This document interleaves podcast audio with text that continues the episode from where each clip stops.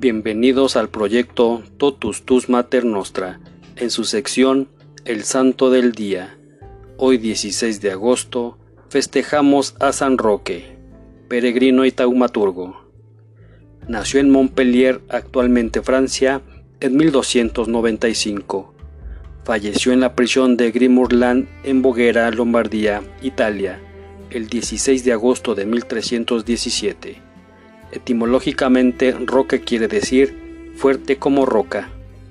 Este santo se ha hecho famoso en el mundo por los grandes favores que consigue a favor de pobres y enfermos. Su popularidad ha sido verdaderamente extraordinaria cuando a pueblos o regiones han llegado pestes o epidemias, porque consigue librar de la enfermedad y del contagio a muchísimos de los que se encomiendan a él. Quizás él pueda librarnos de epidemias peligrosas. San Roque nació en Montpellier, de una familia sumamente rica. Muertos sus padres, él vendió todas sus posesiones, repartió el dinero entre los pobres y se fue como un peregrino sin ninguna pertenencia hacia Roma a visitar santuarios. Y en su tiempo estalló la peste del tifo. La gente moría por montones en todas partes. Roque se dedicó entonces a atender a los más abandonados. A muchos logró conseguirles la curación con solo hacerles la señal de la Santa Cruz sobre su frente. A muchos ayudó a bien morir y él mismo les hacía la sepultura, porque nadie se atrevía a acercárseles por temor al contagio. Con todos practicaba la más exquisita caridad. Así llegó a Roma y en esa ciudad se dedicó a atender a los más peligrosos de los apestados. La gente decía al verlo, ahí va el santo. Un día mientras atendía a un enfermo grave, se sintió también el contagiado de la enfermedad. Su cuerpo se llenó de manchas negras y de úlceras. Para no ser molesto a nadie, se retiró a un bosque solitario, y en el sitio donde él se refugió, ahí nació un aljibe de agua cristalina, con la cual se refrescaba. Y sucedió que un perro de una casa importante de la ciudad empezó a tomar cada día un pan de la mesa de su amo e irse al bosque a llevarlo a San Roque. Después de varios días de repetirse el hecho, al dueño le entró curiosidad y siguió los pasos del perro hasta que encontró al pobre Yaguiento en el bosque. Entonces se llevó a Roque a su casa y lo curó de sus llagas y enfermedades. Apenas se sintió curado, dispuso el santo volver a su ciudad de Montpellier, pero al llegar a la ciudad que estaba en guerra, los militares lo confundieron con un espía y lo encarcelaron.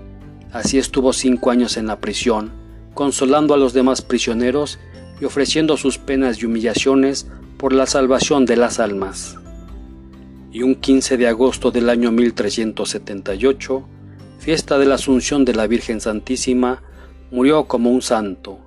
Al prepararlo para echarlo al ataúd, descubrieron en su pecho una señal de la cruz que su padre le había trazado de pequeñito y se dieron cuenta de que era hijo del que había sido gobernador de la ciudad. Toda la gente de Montpellier acudió a sus funerales y desde entonces empezó a conseguir de Dios admirables milagros y no ha dejado de conseguirlos por montones en tantos siglos. La popularidad y rápida extensión del culto a San Roque fue verdaderamente extraordinaria. En su tumba se obraron muchos milagros y son miles los que lo han invocado contra la peste.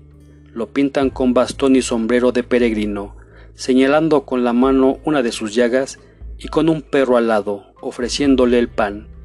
Es patrono de hospitales, médicos, cirujanos, enfermeros, farmacéuticos, enfermos, agricultores, jardineros, carpinteros, sepultureros y prisioneros. Protector contra la peste, el cólera, la rabia, accidentes y dolores de pie, piernas y rodillas.